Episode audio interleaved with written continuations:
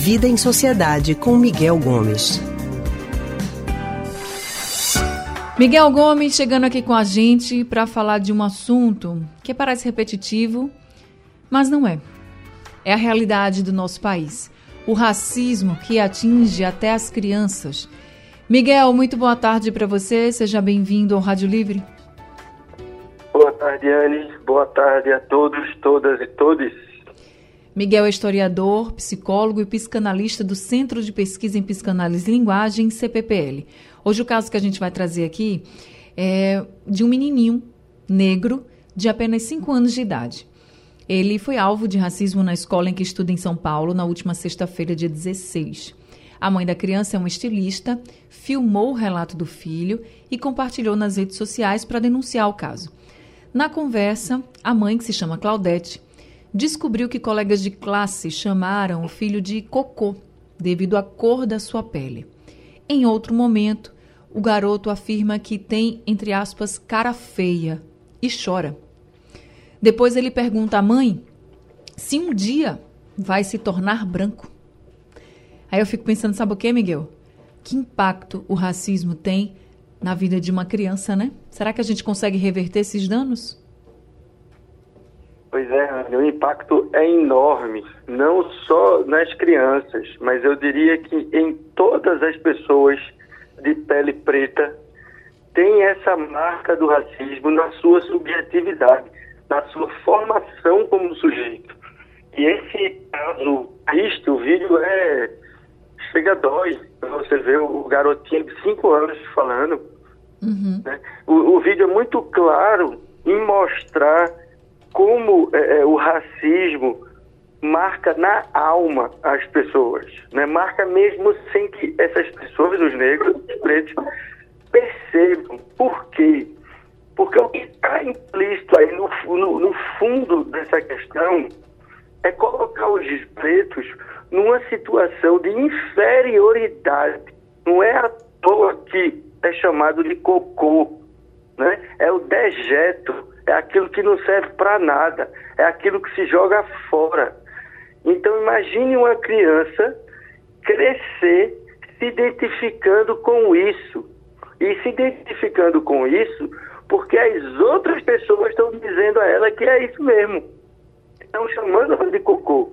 Então isso tem uma marca terrível na subjetividade, né? Num complexo de inferioridade até que algumas pessoas podem desenvolver é, é, é, por quê? Porque essas pessoas, mesmo sem querer, elas começam a acreditar. Né? Porque, veja, se você escuta isso quando é criança, vê isso acontecendo o tempo todo, você anda na rua, leva porrada de policial porque é preto, você é chamado de cocô porque é preto, né? O tempo todo você é remetido a uma posição de inferioridade por sua cor de pele, o que é que vai acontecer? Você vai começar a acreditar que o certo é ser branco. No próprio vídeo, o menininho pergunta, né? Mãe, quando é que eu vou ficar branco?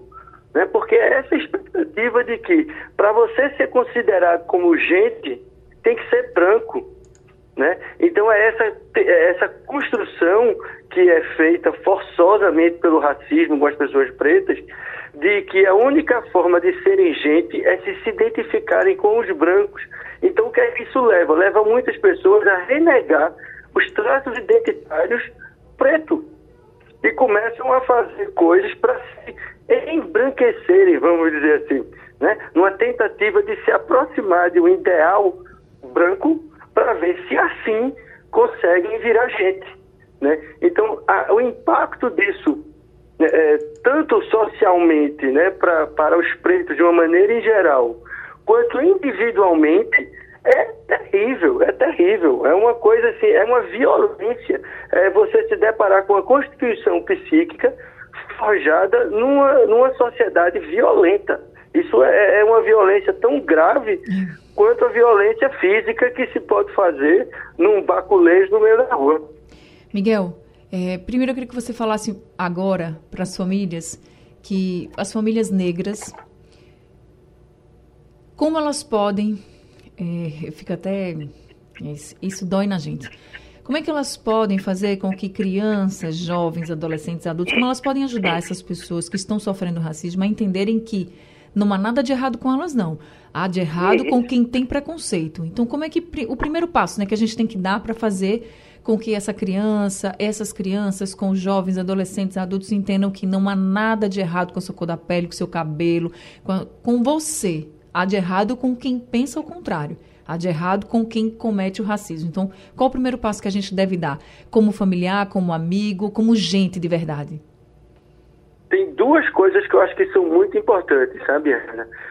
A primeira coisa é a gente combater o racismo de maneira contínua, no nosso dia a dia. Não tolerar atitudes racistas, nem por um, um triste de brincadeira. Não se brinca com esse tipo de coisa porque isso é uma agressão com as pessoas pretas. Esse é um ponto. O segundo ponto são todos nós aprendermos a considerar a cultura negra, é a gente poder enxergar a beleza que isso tem. E isso passa por uma, é, vamos dizer assim, é, as pessoas tomarem para si os traços identitários negros. Isso é importante, né? porque é a marca, assim, é você abandonar esse ideal branco e você enxergar a beleza de ser preto, que é, né? E eu digo isso de maneira muito tranquila, né? Por ser não preto, mas pardo, eu me identifico como pardo já há muito tempo e, e já sofri, inclusive, quando era mais jovem, situações de ser perseguido por, por, por segurança em loja. Então, de alguma forma, eu senti um pouquinho do que é isso. Então, a gente precisa valorizar aquilo que é afro, aquilo que é preto. Isso é importante, a gente dá visibilidade a isso para poder mostrar o que a gente tem de belo e, ao mesmo tempo, ser aquilo que Angela Davis fala, não basta não ser racista, a gente tem que ser anti-racista, então a gente tem que ir contra esse tipo de, de construção em qualquer ambiente. A gente não pode tolerar quem é, é racista, quem, quem faz qualquer referência Ku Klux Klan, a escravidão, a esse tipo de coisa. A gente não pode tolerar esse tipo de coisa.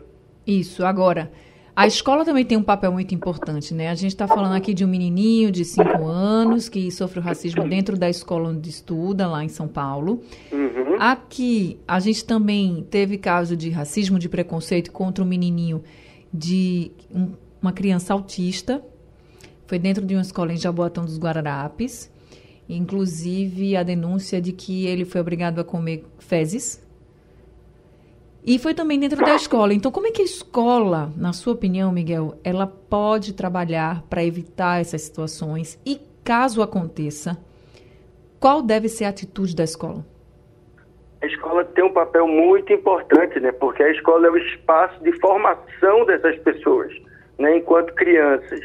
Então ela tem uma função importante. Veja que a, a lei da inclusão, né, no caso das escolas, a lei de cotas nas universidades e em outros lugares, tem um papel importante nisso, que é trazer os pretos e as pessoas com algum tipo de, de questão para dentro da escola e fazer com que os outros alunos que não têm que, que não tem nenhum problema de, de algum tipo de deficiência ou de classe média alta, numa universidade, os brancos possam conviver com negros, porque é isso que vai fazer com que a gente possa realmente né, fazer uma, uma aproximação entre essas duas camadas sociais.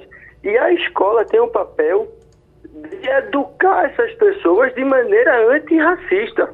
Né? Uhum. A escola tem esse papel. Ela não pode simplesmente dizer que existe o racismo e não sei o quê. Ela tem que ter atitudes antirracistas e atitudes que combatam o bullying. Né? É, é não só protegendo a pessoa que está sofrendo bullying, isso tem que ser feito, né? seja esse garotinho negro né, de São Paulo, seja criança autista aqui em Jaboatão, a escola tem que proteger essas pessoas, mas ao mesmo tempo tem que fazer um programa de é, conscientização, de apropriação do que isso significa com as outras crianças. Porque muitas vezes essas crianças, elas acabam repetindo comportamentos preconceituosos que elas veem na sociedade. Eu me lembro de um exemplo de uma escola, que não vou citar o nome, mas é uma escola que ela tinha, por exemplo, assim, na hora do rush para deixar as crianças, acabava formando fila dupla na rua e era um trânsito, uma confusão na vizinhança. Hum. E a escola pedia para os pais não fazerem isso, mas não adiantava. O que, é que a escola começou a fazer? Uma campanha de educar as crianças para não fazer isso. Então, quando o pai ou a mãe parava em fila dupla na frente da escola, a criança reclamava do pai e da mãe.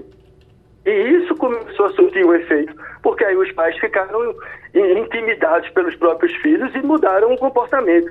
Então é algo desse tipo que a gente precisa fazer com as crianças para que a médio e longo prazo a gente diminua o impacto desse racismo estrutural na sociedade de uma maneira geral. É, as crianças dão muitas lições nos adultos, né? A gente precisa ouvir mais as crianças e pedir para que as escolas realmente façam a diferença, já que em algumas famílias os adultos é quem precisam ser educados de verdade. Miguel, muito obrigada por conversar com a gente. Infelizmente, sobre esse tema que é tão triste para todos nós, mas que é necessário que a gente fale, é necessário que a gente combata. Essa é a nossa forma também de combater o racismo todos os dias. Muito obrigada, viu, Miguel? Eu que agradeço, Anne. É exatamente isso. A gente precisa falar dessas coisas para que a gente possa mudar. Se a gente se cala, nada muda, tudo fica como ainda está. Né? Então, um grande abraço para todo mundo nessa reta final de eleição. Um grande abraço também, Miguel, e até semana que vem. A gente acabou de conversar com Miguel Gomes, ele é historiador, psicólogo e psicanalista do Centro de Pesquisa e Psicanálise e Linguagem, CPPL.